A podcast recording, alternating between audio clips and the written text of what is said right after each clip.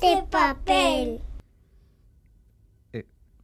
Y ahora el agujero negro de Roberto Te Musso. dije que no podíamos dejarle a Iñaki No, Calvo. no, ya, Eh, no, ya. porque se le Ya olvida todo dijiste, sí, sí. y no puede ser porque se le va la pinza Ah, y no pero- sabe muy bien cómo pero va esto de pompas. Estos cuat- casi cuatro meses no lo ha hecho mal del todo. Pues no ¿no? lo ha hecho mal del todo. Llega el día de la bodeguilla, al tío se le olvida y cree que tiene que meter el agujero Iñaki, negro. que hay A ver, a ver, a ver, bodeguilla. padres fundadores, padres de fundadores de, orden, chaval. Pompas, Félix Linares, Quique Martín, muy Hola, buenas. Iñaki Calvo, ¿qué tal estamos? Muy buena, bien, lo que pasa que efectivamente uno piensa que viene el agujero y no se acuerda de que estamos en bodeguilla. Sí, Claro, pero Estamos- si no, si no que sí, ya me lo habíais si no- dicho, ya si lo no sé. avisas al susodicho de que tiene que hacer la Sí, tontería. el de toda pobre técnico está asustado como diciendo que no, que no tengo a agujero a negro de Roberto Roberto Mosso. Mosso. Pues ya vendrá luego. Sí, luego, qué remedio, qué remedio. Lo, lo hace bien este chico. Ah, a, mí, a mí me parece que le falta un poco de punch. ¿eh? Empaque, le digo, falta sí. empaque, lo Sí. sé, lo sé. No, no, pues eh, insultar más.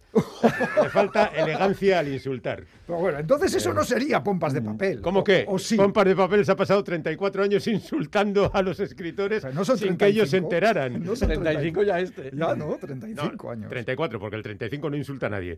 Vale, bien, jolín. me Bueno, estáis- ¿qué? Entonces, bodeguilla, sí o no? Pues sí, ¿Nos hombre, venga, bodeguilla, bodeguilla. pam, pam, y gominolas, pim, pum. Venga, vamos con la bodeguilla.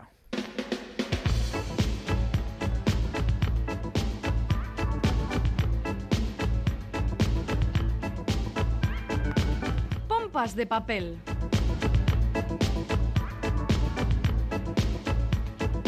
Ay, pompas de papel. Qué bien, qué bien se está en este programa, por favor. Pues es verdad, sí, es cómodo las cosas como son. Sí, pero... Es confortable. Sí, pero la bodeguilla, sin ser...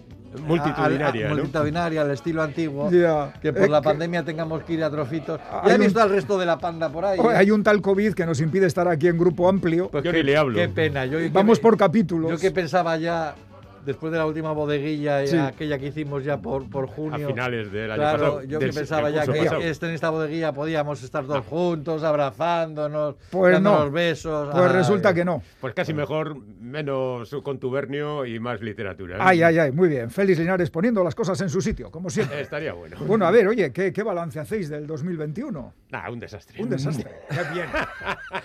Félix Félix un en su desastre. sitio. Por, por bien. resumir rápidamente, un, Un desastre. desastre. Pues mira, yo lo que he leído en, la, en, el, prim- en, en el primer cuatrimestre de esta nueva temporada de Pompas Mm. no me ha desagradado. ¿eh? Hombre, siempre encuentras algo, pero mira, yo sinceramente, yo creía que librándome del lastre este de pompas de papel de una vez por todas, iba a dejar de leer estupideces Ya. de gente a la que tengo que entrevistar. Y no solo eso, sino que entrevisto a más gente, porque entrevisto a más gente en la terraza, en el distrito de Euskadi, por supuesto, para pompas, y cargo con los de siempre. O Ay, sea yo, que yo te voy a decir I una cosa. no. Hacía años que no hacía tantas entrevistas para Pompas digo. como las estoy haciendo este año. ¿eh? Qué cansada es eh, la prejubilación. En mi caso, en triste, mi la caso. vida del artista. En mi caso. Yo os escucho con mucha atención, Hombre, ¿eh? claro, no, porque- no creáis. y tal. porque Y, el- tengo nostalgia de los Sí, compañeros. esa nostalgia está escuchándonos y de repente dirá, joder, están jodidos estos, ¿eh? aquí ahora trabajando y aguantando ¿Eh? esto. Sentado cómodamente acariciando al gato. tu caso a mi perra. Co- Bueno, es el equivalente a Ernest Stavros Bloff, el, el líder de Spectra. Tiene un aire, Quique. Sí, sí, Ay, sí. Hombre, era Donald Pleasence. eh, Claro, pues ahí estamos, Tienes un aire a Donald Pleasence, En fin, oye, bueno, Bueno, eh, a lo que, a lo que tenemos a lo que que estamos. A mí eh, me ha gustado mucho algunas cosas. Sobre todo me han gustado mucho autores vascos que he leído. ¿eh? Me ha gustado mucho, por ejemplo, el, el nuevo diario de- del Navarro Eduardo Laporte, Tiempo Ordinario, que me parece estupendo. O sea, que, que- quiero decir que no es el clásico tío que te cuenta, me he levantado, me he ido a la panadería, me he comprado dos barras y por el camino me he encontrado con... No, ahí... Bueno, hay gente que cuenta lo de las barras. Sí, con gracia, ¿no? gracia. pero la mayoría de la gente no lo hace. y. Laporte eh, rellena sus, sus, sus diarios con cosas de enjundia muy bien razonadas, muy bien pensadas, muy bien escritas, que a mí me gustan mucho. Me ha gustado mucho el último libro de John Bilbao, Los extraños, Ajá. que es una novela corta que... ver, es peor que Basilisco, por ejemplo. Eh, hombre, es que Basilisco yo creo que su... Si no es una de sus obras mayores, es su obra Sí. mayor, ¿no? Ah, o sea, de momento. claro, Que claro. es un tío joven todavía. Claro. Pero los Le queda- extraños, le queda tiempo. eh, esa, esa especie de, de mezcla de géneros que él hace llevada a su terreno siempre, porque Sí. John Bilbao lo lleva todo a su terreno, Ah, me parece que está muy bien, ¿eh? Y además mm. tiene la justa medida, no es ni una novela larga, ni un cuento corto, es ese... A mí me pasó que compitió en un momento determinado con Dejar el mundo atrás, de Omar Fartra o algo Ah, así, sí, el sí, americano, sí, que, con el que coincide en gran parte de la temática, y me parece que la novela del americano es más completa. Mm. No sé, Yo, ser. de verdad, esta vez, fíjate que yo soy contrario a las longitudes, le hubiera dicho a John, mira, trabaja un poquito más, chaval. Y haz y 100 páginas más. es. Félix Linares sí. diciendo Pero- que una novela necesitaría pero, más páginas. pero, no, noticia, pero, titular. va- pero vamos a ver, eso quiere decir que, te- que no está mal lo que ha escrito. No, no, no, me- Quiere bueno, decir, hombre. que está tan bien lo que ha escrito que hubieras que le dices al autor, hombre, escribe un poquito más. para 100 que- páginas más. Pero- Estamos locos. A alguien que no nos gusta le vas a decir escribe 100 páginas más para que yo tenga que leerlas. Ni de coña. Bueno, otro libro que me ha gustado mucho, el nuevo de Pachirurzun, con el que charlaremos en los programas especiales Sí, de, sí, sí. de Navidad. Muy buena pinta Eh, tiene ese el libro, tren ¿eh? de los locos, que es una historia muy chula ambientada en el eh, sanatorio de Santa Águeda de, de Arrasate, que primero fue un famoso balneario, hasta que llegó un italiano anarquista y se cargó a Cánovas Vaya. y Ajá. entonces eh, se, se acabó la historia. Todo La ambientación, la ambientación de la época es extraordinaria. Y, y el hecho de que uno de los protagonistas se mueva por, por los arrabales de, de grandes ciudades como París, Madrid, Barcelona, y, y- y nos muestre el caldo de cultivo de las revoluciones y, de- y de- del mundo que va a venir, ese mundo ya de la, de la industria y de la miseria absoluta del capitalismo, eh, me, me- me- me parece fascinante. Y luego Pachir Urzun es otro autor que lleva estas historias a su terreno, como el caso de John Bilbao, y lo hace con mucha gracia. O sea, que quiere decir que hay- no es una novela histórica más, hay mm, bastante reflexión sobre, sobre la gente. Y también me ha gustado mucho la novela debu- debut de Yaniri de Oistúbal. La hemos invitado a que esté con nosotros en uno de los programas de La de tendremos en Ya se de habló papel. la semana pasada Sí, de sí, ella. ¿no? Efectivamente, Sí. una, una casa de verdad eh, que ha publicado Tres Hermanas que me parece uf, tremenda. O sea, quiero decir que hace eh, está construida en torno a una primera persona falsa. O sea, es una tercera persona, pero que realmente recoge co- los pensamientos del protagonista, Sí. que es un Hay tipo... un punto de vista claro. Eso, Mm. eso es, que es, que, que- que- que es un tipo del que no nos podemos fiar. O sea, al principio parece que todo lo, que, nos cuenta es la realidad hasta que te das cuenta por las reacciones de algunos personajes que, hombre, no... Que, no- que no va a ser que no, ¿verdad? que va a ser que no. Y también me ha gustado mucho, y, y ya lo sabéis porque hice un comentario sobre este libro, eh, Lo que ruge de, de Izaskun Gracia Quintana, un volumen de relatos eh, de tono fantástico, ciencia ficción, terror y tal. Ostras, ¿cómo escribe Izaskun? eh? Es, ya nos había fascinado con sus eh, eh, libros de poemas, en- tanto en euskera como en castellano, porque escribe indistintamente en los idiomas, con su- su- otro, otro libro de relatos que había publicado, pero yo creo que está a un nivel, yo creo que cada vez mejor, o sea... eh, es una lástima que poca gente la conozca porque eh, publican pasa, editoriales ¿eh? muy pequeñitas. Esto está Mm. publicado en una editorial muy peculiar que se llama El Transbordador, Sí. que es una editorial A ver quién la conoce. Sí, no, no, es que no la Pues a conoce partir nadie. de ahora más. Y que es una editorial que funciona como con crowdfundings. O sea, que Sí, decir, sí. eh, los po- potenciales lectores Eso es. eh, apuestan por un- unos libros determinados y en este caso apostaron por el libro de Izaskun y gracias a eso se publican, ¿no? Claro, pero fíjate, el lector potencial tiene que confiar en el criterio del director de la editorial Uh. para darle su dinero a ciegas. claro. Eso tiene mérito, ¿eh? Claro, claro. Y luego que esos libros llegan a las librerías, porque claro, Claro, mucha, llegan. eh, gran parte de la tirada ya está comprometida Claro. con los que han puesto el dinero. Con lo que para encontrar este tipo de libros lo. Hombre, quedan pasas- algunas librerías que se preocupan, Hombre, como Cámara, por ejemplo. Eso es, pero si tú vas a tu librero de confianza y le pides el libro, te lo va a Mm. conseguir y tal. Pues mira, en esa línea, y, y además tengo ganas de leer, eh, que no me he leído todavía, el nuevo de Miguel González San Martín, Inglaterra, Ah, que vuelve a... Sobre los a- a- niños. sí, lo- sobre los niños que abandonan la guerra, pero que, que entronca con el famoso Poveñeses, con el que ganó el Premio Euskadi de Literatura, Ujú. que son relatos o sea, muy, muy costumbristas. Eh, y dos traducciones hay, que, que- que hay que mencionar. eh, Luces de invierno de Iracia Lorrieta, A ver si podemos hablar un día de estas, del euskera al castellano, pre- Mm. Premio Euskadi de Literatura en el año 2019, y las dos traducciones de los últimos libros de Mirena Gurmeave, Bueno. eh, Quema de huesos y Cómo guardar cenizas en el pecho, libro de relatos, libro de poemas, con el- este último libro de poemas con el que consiguió en euskera el Premio Nacional de, de Poesía. Así que Como ves, querido Félix, Vaya, vaya, vaya. No está tan mal la producción. Y fíjate que solo estoy hablando de libros publicados en los últimos cuatro meses. Sí, ¿eh? sí, claro. O sea, que decir que... Para que luego digas que la cosa está mal. Bueno, Bueno, Félix, no. a ver, el resumen no. de tu desastre. A ver, yo me mi desastre no va a hablar nada porque no he venido aquí a hablar de libros malos. O sea que yo estoy. Bueno, la eh, palabra desastre la has dicho tú. Eso es. Claro, Yo- es que tú te ves obligado por la cantidad de entrevistas que tienes Eso que hacer. es, claro. entonces, pues la mayor parte de ellas son poco estimulantes. Ahí lo dejo. Voy, como siempre, a hablar del futuro, que siempre es más bien, estimulante, aunque luego nos defraude muchas veces. A veces. Venga, algunos libros raros. Por ejemplo, la biografía de Stanislas Lem, titulada Una vida que no es de este mundo, que ha escrito Luitet Orlinsky.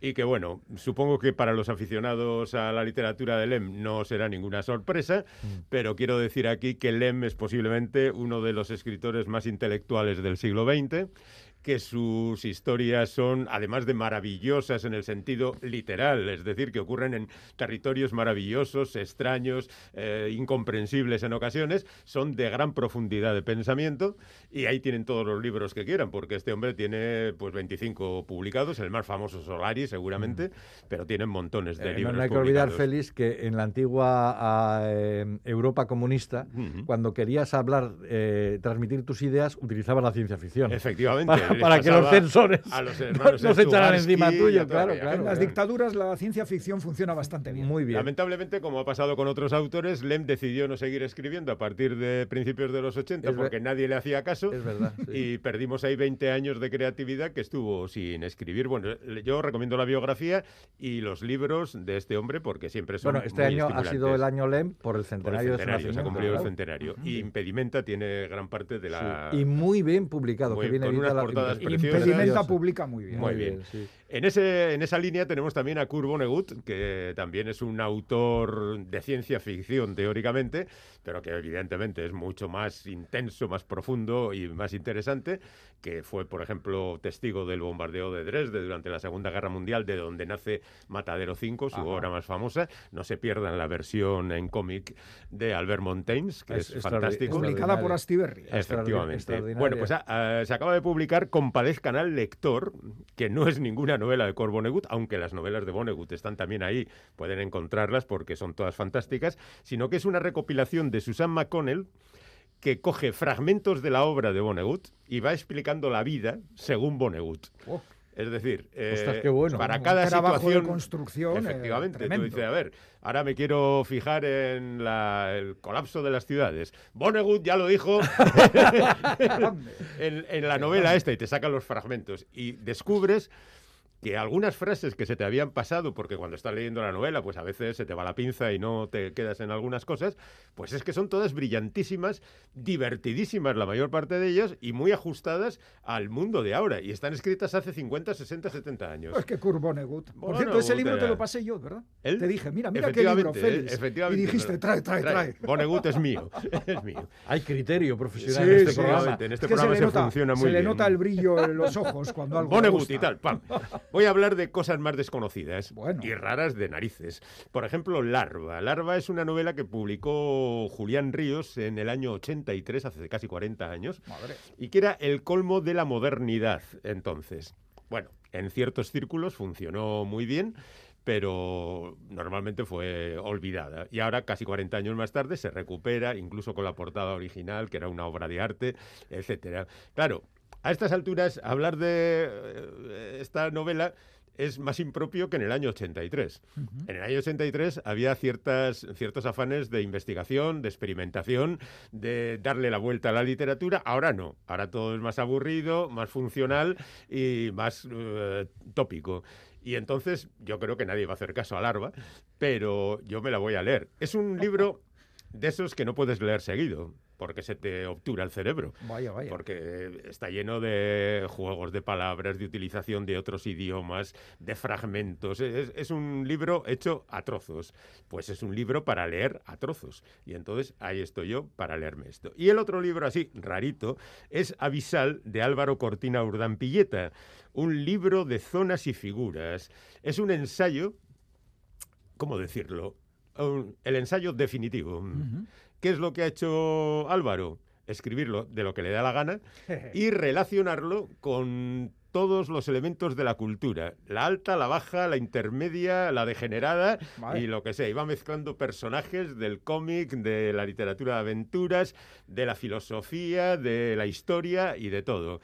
Todo con una gracia verdaderamente asombrosa, he leído al principio, y la verdad es que me lo voy a pasar estupendamente con estas 500 páginas de... 500 Este hombre ya páginas. tenía publicado otro libro que también Sí. iba por esa línea, ¿no? Sí, de, de reflexiones personales, por Eh, llamarlo de eh, alguna eh, eso manera. es, sí, pero que lo mezclaba todo con la cultura popular y Eso es. tanto la, la alta como la baja. Sería la- el Humberto Eco Eso es, más eso- cercano eso es. que... Y luego que bien escribe ese hombre. Yo Muy recuerdo bien. eh, que me Fantástico. gustó mucho. Y con, y con mucha gracia, además. Muchas gracias, sí, que es sí. que lo importante es que tampoco te den la tabarra, sino que te lo vehiculen de manera sencilla y asequible Que- para nuestros adocenados cerebros. Que Félix sufre mucho cuando le dan la tabarra. Hombre, por favor. Que le han dado mucho la tabarra. A mí me han dado. Yo he sufrido mucho en la literatura, hombre. Oh, yo sufro muchísimo en casa eso. escuchando, de verdad que sí. Bueno, Claro, claro. algo más, no mucho, ¿verdad? Sí, bueno, yo quiero recomendar así un poco por encima Sí. la nueva novela de Patrick Deville, Tabataba, que parte de las experiencias personales del, del autor. Patrick Deville, pues es el de pura vida, el de, como era aquello de las enfermedades, desastre y catástrofe sí, o sí. algo así. No era así, ¿eh? pero bueno.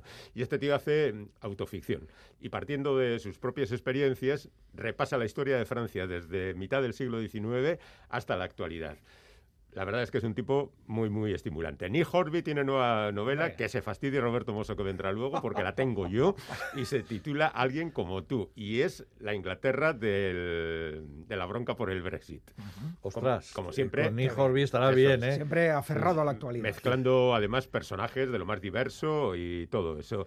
Eh, a ver si por fin se publica Ciudad en Llamas de Don Winslow, que se atrasó su publicación. Yo ya la he leído, aquí fardo un poco.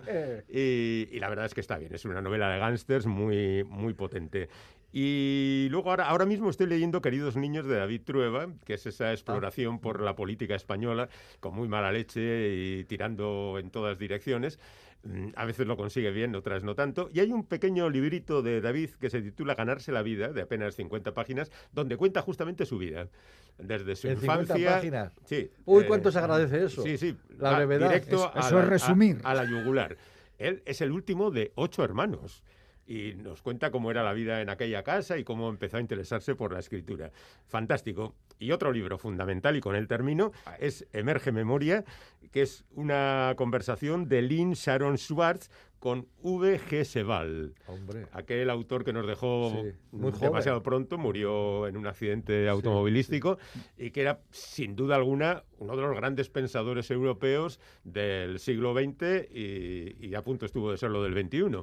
Una conversación con este tío, ya sabes que va a ser fundamental.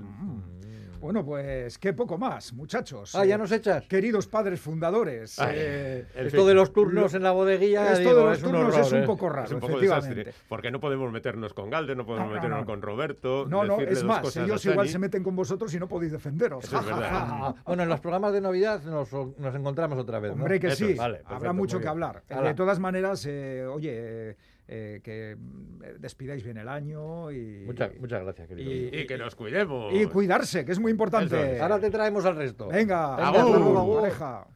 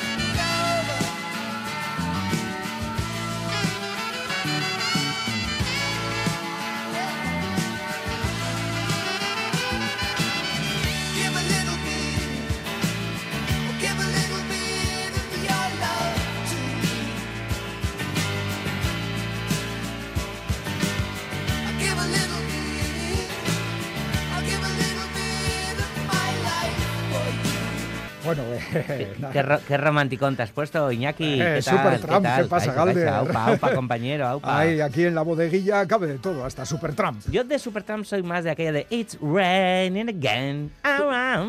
Tú de música sabes más que yo. No, bueno, va que va para nada. Tú de música sabes más que yo, querido Galder, y de teatro, y de bueno, bueno, bueno. Hoy teatro, por cierto. ¿Qué vas a- ¿Vamos a hablar de libros de teatro? Eh, lo que tú ah, quieras. no, digo, yo que sé. En la bodeguilla hablamos de los No. libros que han gustado Claro. y los que vamos a leer. No, ¿eh? como has puesto el tema aquí, ¿no? Sin Sobre la mesa y tal, pues nada. Sin Oye, más. qué vacía está la bodeguilla, ¿no? Pues ya ves. Maldita pandemia. El turno obligado por no poder juntarnos aquí toda si la peña. Pero si tú y yo nos juntamos todas las semanas. Ya, pero. Vaya, no. eh, eh, que te eh, quiero mucho, ¿eh, en Iñaki. dúo, yo también, por supuesto. Y es que estas cosas nos hacen extrañar al grupo. Ah, al grupo. bueno, pues nada, pues para consolarnos, yo qué sé, recomienda algún cómic. Claro ¿Qué que sí, pues sí, oye, es que, a a ver, a pesar de todos los pesares, 2021, pues ha sido un año de abundante cosecha en el sector del cómic. Se han publicado, se ha publicado mucho, muchísimo. ¿Demasiado? Y- sí, a ver, yo en su momento le dije a un editor, se publica demasiado, y me dijo, no, no, no, no, no se publica demasiado. Cada, cada, cada, cada cómic, cada estilo eh, tiene sus seguidores y, y parece que vale, hay para todo y para todos. Bueno, pues nada. En fin, que lo que hago yo es, como no puedo llegar a todos, eh, pues entre lo que me sé de los autores y el olfato que me da la experiencia, pues eh, voy a por ello y oye, tengo un porcentaje elevado de aciertos, tengo que reconocerlo. Eh, a veces meto la pata, eh, que a veces me llevo chascos. eh, Perdona, pero te está quedando esto bastante chulito. no, no, chulito, no. vale, A ver, vale, es que, vale. oye, uno son muchas décadas ya, muchos trienios no, muchas décadas Va- leyendo ah, cómics. ok, ok, vale, vale, vale. Bueno, entre los imprescindibles de este año yo recomendaría nada, que no quiere decir que Ah, recomiende vale, no nada. recomend- Ahora, pues si no recomiendas nada, ya No. recomiendo yo alguna novela. Es nada, nada. La, Ah. la adaptación al cómic de la famosa novela con la que Carmen Laforet ganó el premio Nadal en 1945. Ah, vale. Oye, ¿tú no nadas nada? ¿No es Yo no traje traje. Vale. Nada, pues sí, el autor de origen siciliano Claudio Stasi, con el que ya hemos hablado en, en Pompas de Papel, hace un trabajo excelente en la adaptación de Nada de Carmen Laforet y se consolida como especialista en esto de las adaptaciones, porque también convirtió en viñetas La ciudad de los prodigios de Eduardo Mendoza.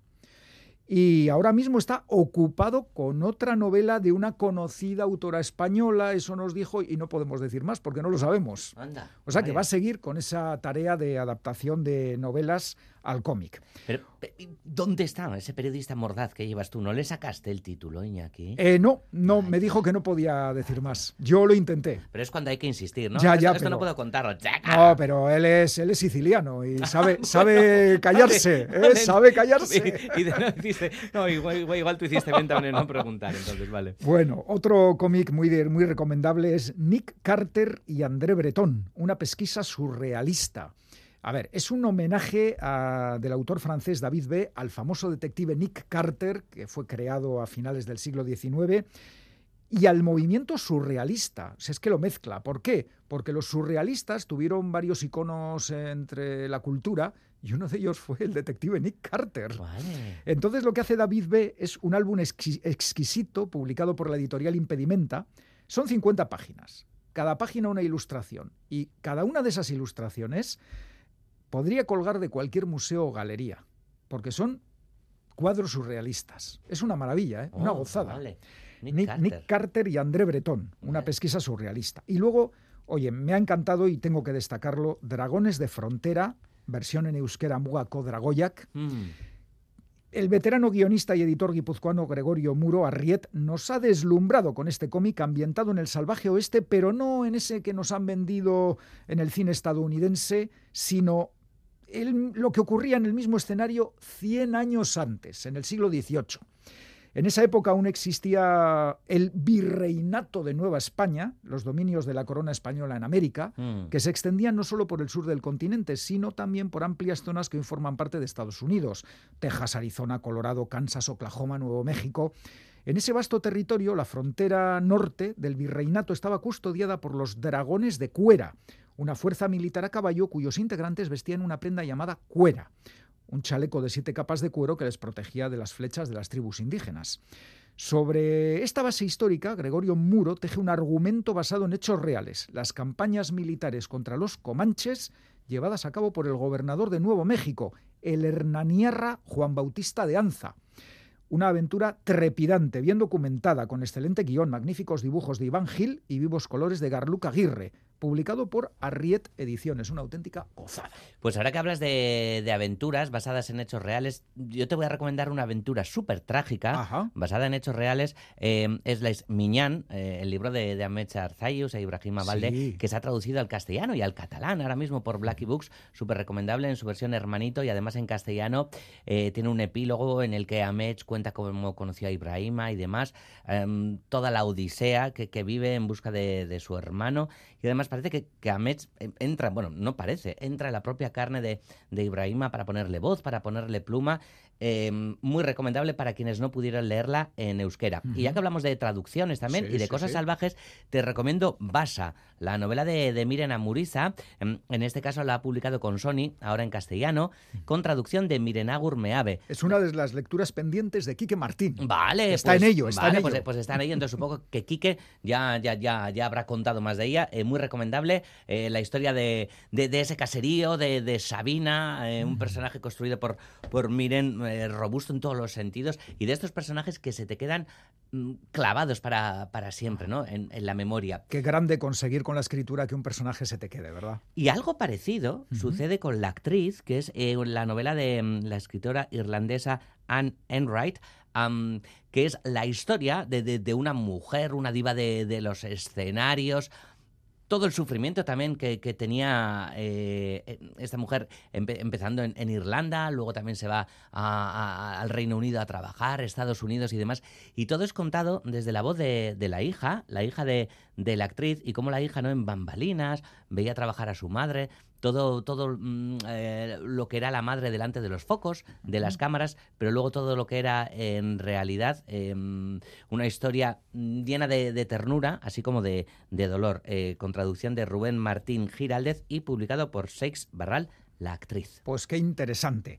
Eh, un cómic Max voy a recomendar. Vernon Subutex, de Virginie Despentes y Luz. Virginie Despentes, una de las autoras clave de la literatura francesa, eh, y uno de los dibujantes que sobrevivió al ataque yihadista contra Charlie Hebdo, han parido, nunca mejor dicho, un, cómic tremendo, enorme, magnífico, sobre una obra de la propia Virginie Despentes, que Vernon Subutex es la historia de un rockero cincuentón que se queda sin trabajo y sin dinero y termina siendo un vagabundo en las calles de París.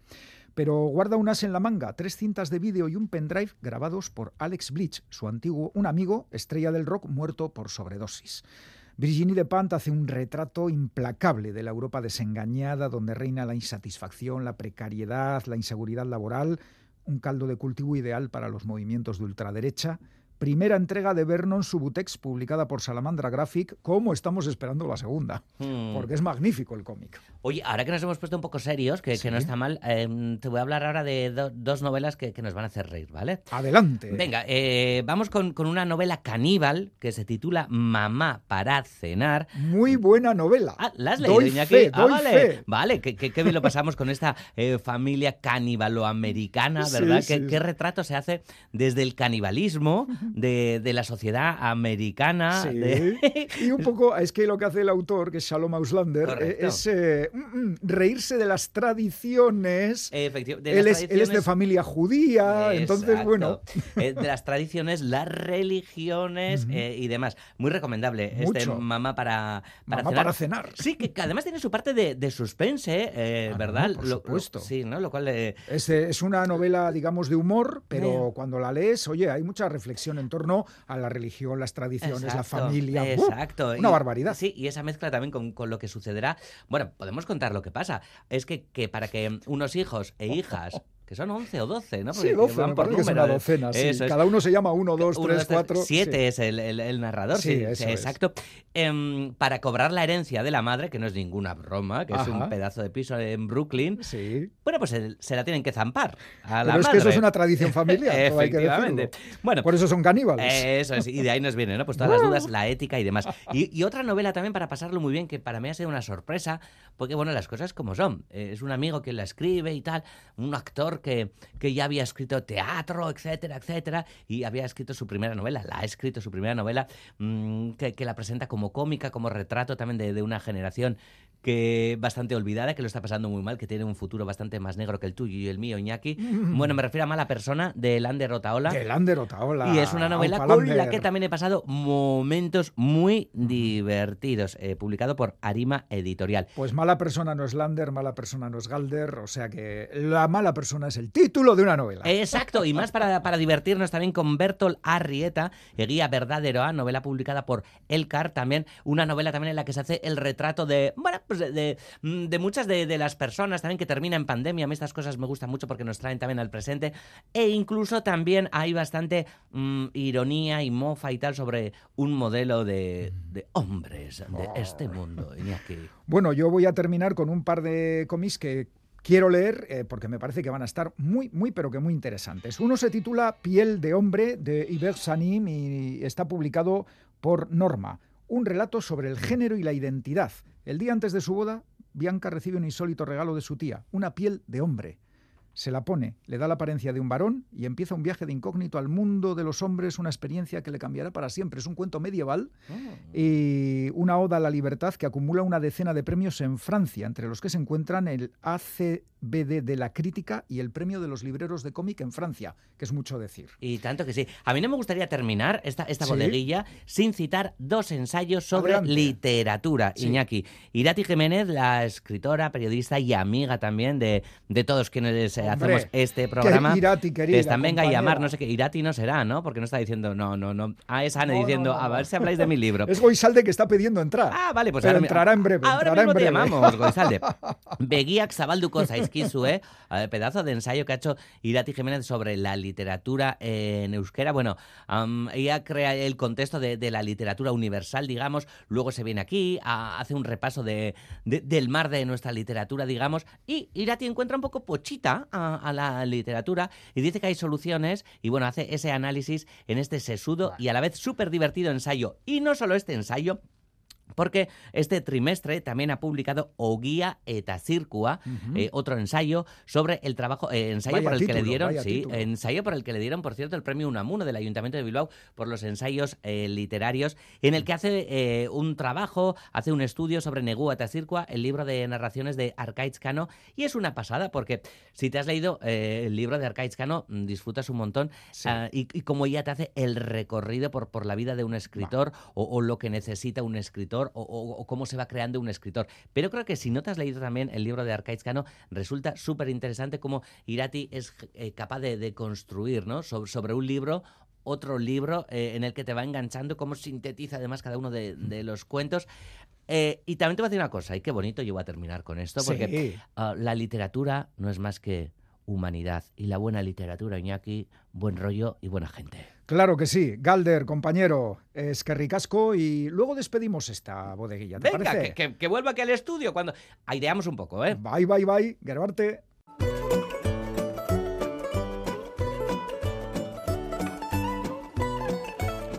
No, no, la sintonía es la que es, pero en la bodeguilla no hacemos concurso. Eh, lo que sí hacemos es un pequeño homenaje a todos, eh, a todas las personas que escuchan Pompas de Papel y participan en eh, nuestro concurso habitual. Imposible decir todos los nombres, así que elegimos a dos representantes de esta fiel audiencia participativa. La primera es Lore Arrizabalaga Urquizu, de Zumaya, participante habitual en el concurso y que nos ha mandado una postal de felicitación en la que escribe Gabón Soriontzuak ta urte berrión opadi. Eskerrik asko, Lore, por la postal y por escucharnos. Y el segundo representante de la audiencia es un oyente de Barcelona, Carlos Palomar, ganador del reto propuesto por Begoña Yebra para buscarle un sobrenombre a un tal Iñaki Calvo. La propuesta de Carlos, el Capitán Viñetas, ha sido la elegida y por eso, Carlos, te mandaremos un lote de libros a modo de recompensa. Y por lo que respecta al concurso de pompas en su formato habitual, lo recuperaremos dentro de cuatro semanas. Hay dos retos pendientes planteados por Bego y el segundo contiene un error que ya ha sido detectado por varias personas. A pesar de todo, el concurso es válido y las respuestas entrarán en el correspondiente sorteo de libros.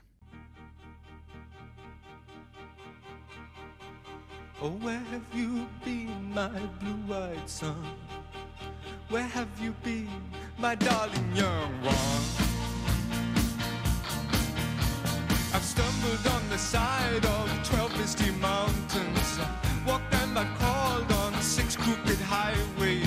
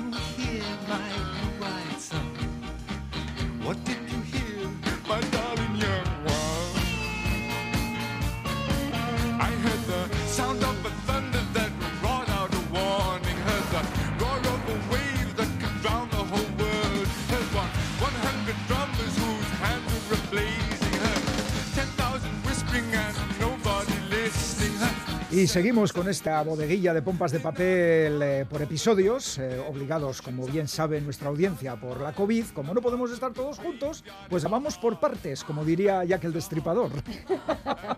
Así que ahora saludamos a Chani Rodríguez. Chani, Caixo. Caixo, pues se hace raro, sí, tener que estar así. Sí. Bueno, algún oyente y algo, alguien yo estoy segura de que lo va a agradecer, porque me parece a mí, A veces era mucho gallinero. puede ser que No sé. algunas personas tuvieran esa percepción de gallinero, de griterío, de desorden, pero bueno, es que es la bodeguilla, Es la en bodeguilla, esencia, es la en esencia, eso es, yo pienso que cuando pase esto, que algún día pasará, volveremos al griterío, ¿no? Pues yo pienso que sí, y además lo deseo. Y ahora saludamos a Goisal del Andabaso, que antes estaba llamando porque pedía entrar, porque es que hoy, hoy, hoy no puede estar con nosotros y nos atiende por teléfono. Gois, ¿qué tal? Hola, ¿qué tal? Bueno, no estoy físicamente, pero estoy en espíritu, ¿eh? Hombre, y con sí. voz. Y con voz, sí. antes has llamado y se ha escuchado y he dicho y no mentía. Es Goisalde que llama porque quiere entrar. Y efectivamente, estabas que querías entrar. Decías, ya estoy, ya estoy. bueno, Me da Gois. pena no poder estar ahí, ¿eh? Una Porque pena, es diferente, pero bueno, la Bueno, próxima vez. Claro que sí. Oye, Goisalde, que ya sabes que en Bodeguilla toca hacer un poco de balance. ¿Qué Sí. tal ha ido el año 2021? Desde el punto de vista de lo que tú has podido leer. Bueno, pues jo, yo he leído cosas muy buenas y estoy súper eh, contenta. El otro día haciendo así un balance y pensando en todo lo que había leído, pues creo que ha sido un año literariamente desde mi punto de vista y para mí, ¿eh? mejor que el 20, ¿eh? Porque en este 21 jo, he leído poemarios maravillosos. Mira, voy a traer a colación a dos mujeres, uno que leí a principios del 21 y otro que he leído a finales del 21, que son dos mujeres que publicaban por primera vez un poemario en euskera y que creo que darán mucho que hablar en el futuro y espero que para bien, que tampoco vamos a cargarles a ellas con, eh, con el lastre de, ¡buah! Son maravillosas. O sea, vamos a esperar y a darles también un poco de oxígeno, ¿no? Que a veces igual nos pasamos un poco, pero bueno, el, el que sí, es verdad, es verdad. O sea, quiero decir que te ponen tanta presión encima que al final, pues que, no sé, ¿no? Te, te imposibilita para otras cosas muchas Bueno, veces. pues que no sientan la presión, sino todo nuestro Eso es. ánimo y confianza en ellas.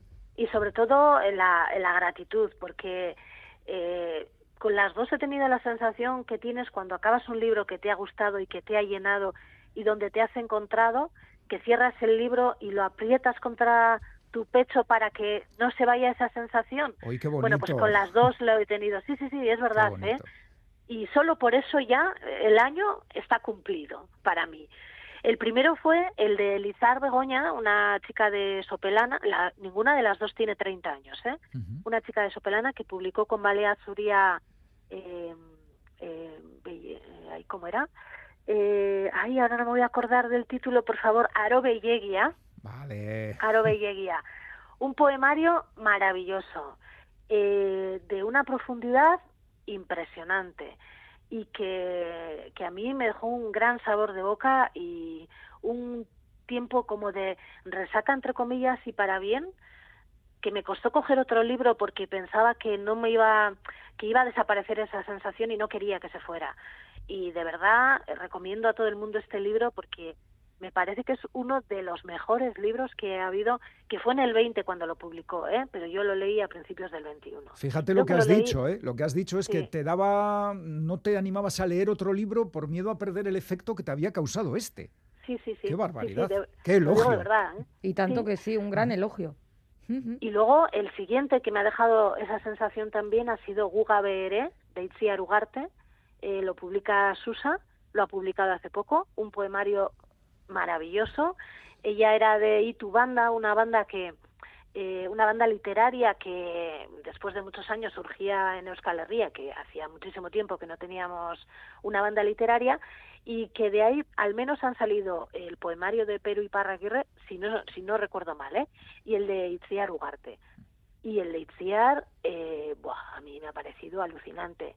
Un- una recopilación de sentimientos, de pérdidas, de dudas, de miedos, de evolución, de hacerse mayor, eh, muy profundo también, con una sensación de, jo, ¿y ahora qué voy a leer? ¿Y ahora qué voy a leer que me deje esta sensación? Uh, Va, Bueno, verdad, seguro, seguro que vuelves a encontrar eh, otros, otros magníficos libros. Goisalde, Sí, que sí, sí. sí. Hombre, seguro que sí, porque se publican muchísimos magníficos libros, pero bueno, esta sensación ha sido estupenda. Y luego eh, hay un libro, o sea, bueno, hay dos poetas con los que me he reencontrado después de mucho tiempo.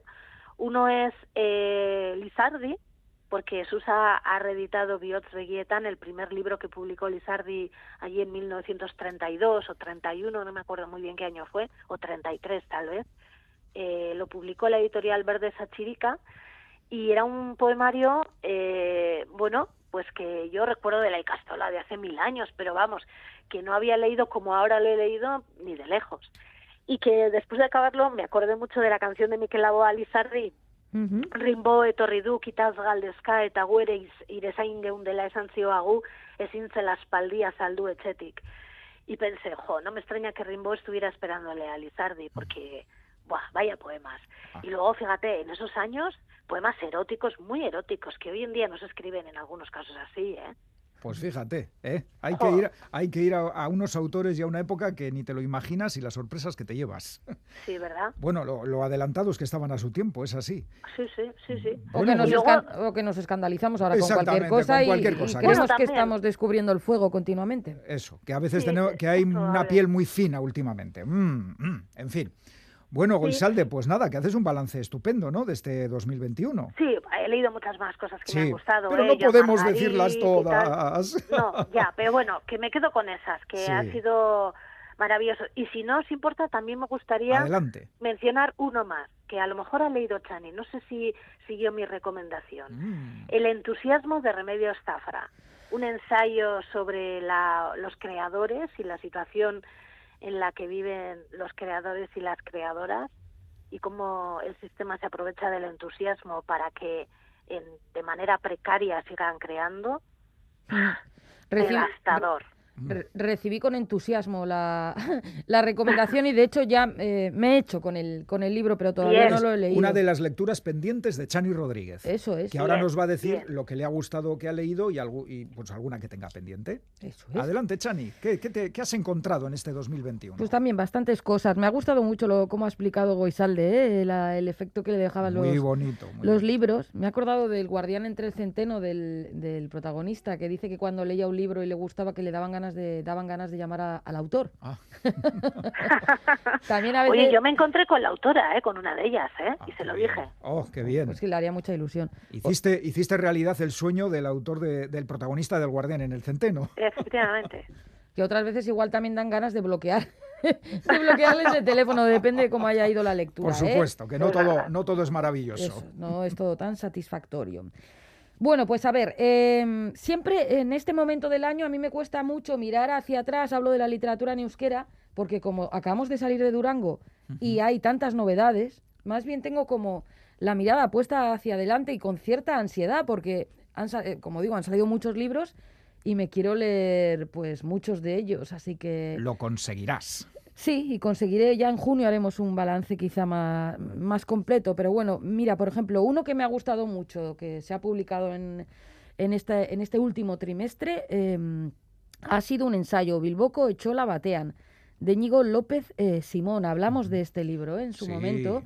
El, ¿Qué cuenta? Pues cuenta cómo en los años 50, en la época del desarrollismo y de bueno una expansión también eh, económica y mm, urbanística de, la ciudad de, Bilbao, llegó mucha gente aquí para trabajar, pero como no tenían dinero para comprar una casa, pues fueron estableciéndose en distintas zonas. Hoy quizá alguna pueda resultar incluso sorprendente, como la zona eh, colindante al, al mismísimo Museo Guggenheim, ¿no?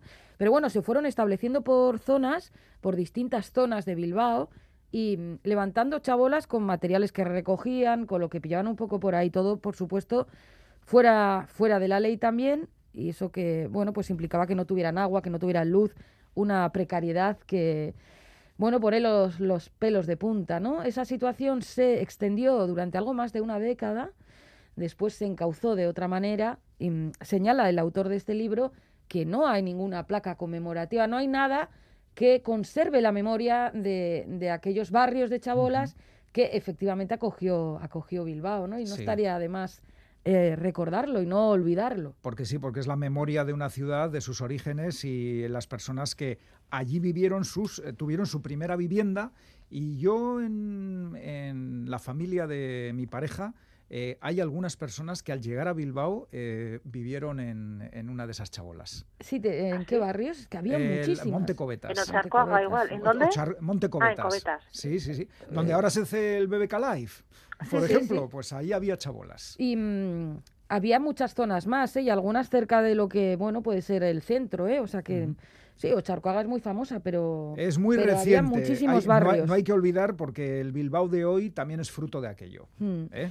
Íñigo López eh, Simón es historiador, ha hecho este trabajo, yo creo que lo ha elaborado con mucha seriedad, ¿no? Y con, con mucha documentación y sabiendo muy bien lo que dice, ha entrevistado a muchísima gente que cita al final del libro para reconstruir aquella época que es, cier- es ciertamente dura, pero también el libro guarda momentos em, más dulces, porque a pesar de esas condiciones, en esos barrios de Chabola eh, eh, se desarrollaban vidas, eh, la era, gente era tenía un fe universo, en el era un futuro. universo eh, con una vitalidad increíble. Eso, Sí, exacto. sí, sí, muy sí. bien, muy bien definido. Yo lo dejo ahí ya.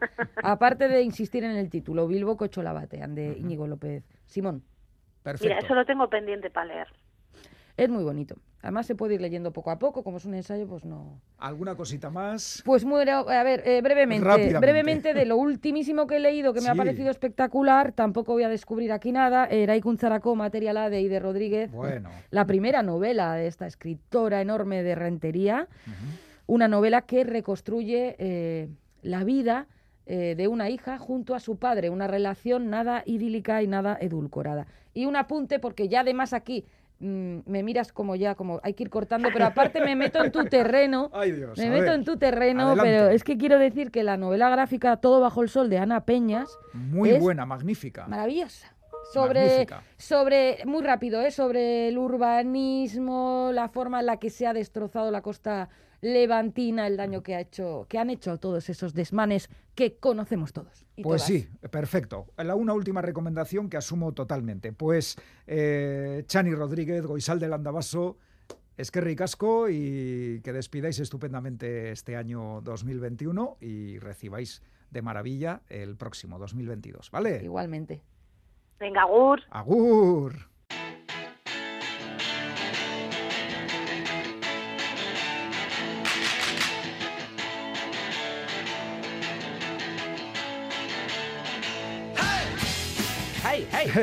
Recta final del programa. Si no habéis podido escucharlo en directo, recordad que lo tenéis en la página web de EITV y en la app EITV Nayeran. Pincháis en radio, vais a Radio Euskadi Pompas de Papel y ahí están disponibles todos los programas de las últimas temporadas. Siempre que dices eso de pincháis, siempre quiero decir, ay, pero no os hagáis daño. Galder, compañero, que tenemos que despedir esto. Pues despidamos, despidamos que se termina la bodeguilla de pompas y el programa no volverá en su formato habitual, convencional, hasta el año que viene, Iñaki. Efectivamente, después de la bodeguilla, las tres próximas semanas, las dos últimas de este año y la primera de 2022, tendremos programas especiales con entrevistas autores y autoras. Pero qué navideño esto de los Bueno. programas especiales. Vendremos con pompones y con lucecitas y diremos, ¡oh, oh, oh! Bueno, por lo tanto, eh, pompas de papel en su formato estándar con agujero negro, reseñas, comentarios, entrevista, poesía y concurso volverá el fin de semana. Atención, del 15 y 16 de enero de 2022. ¿Estaremos en este mundo, Iñaki? Eh, a ver, pienso de que sí, ¿no? No lo sé. Bueno, lo esperamos, venga, confiemos en ello. Dicho está, cerramos ya la bodeguilla. Saindu, cuidaros mucho, felices fiestas y próspero año nuevo. ¡Hala, Urte Berrión Danori! Sí, pues sí. eh, ojalá, ojalá estemos aquí entonces. ¡Ay, qué miedo, Iñaki!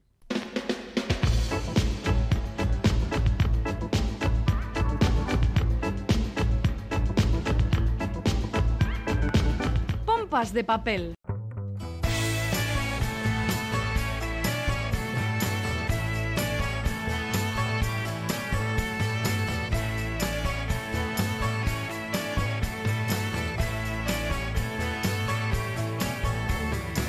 Every step of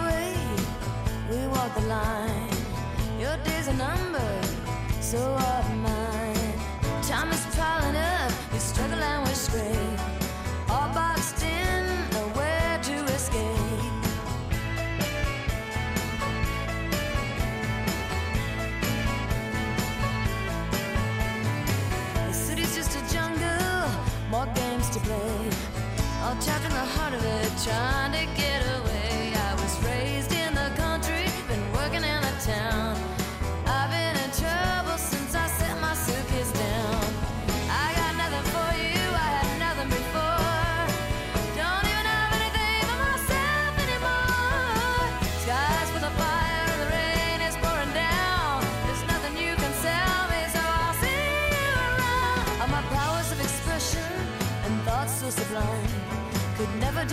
Justice,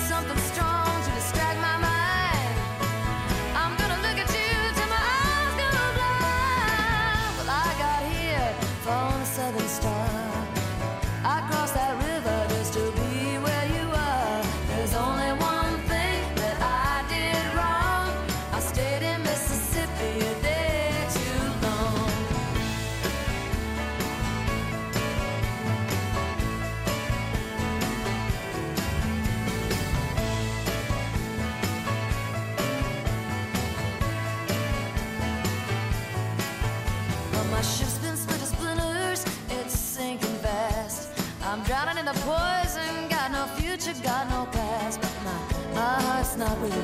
It's light and it's free. I got nothing but affection for those who sail with me. Everybody's moving, they ain't already there. Everybody's gotta move.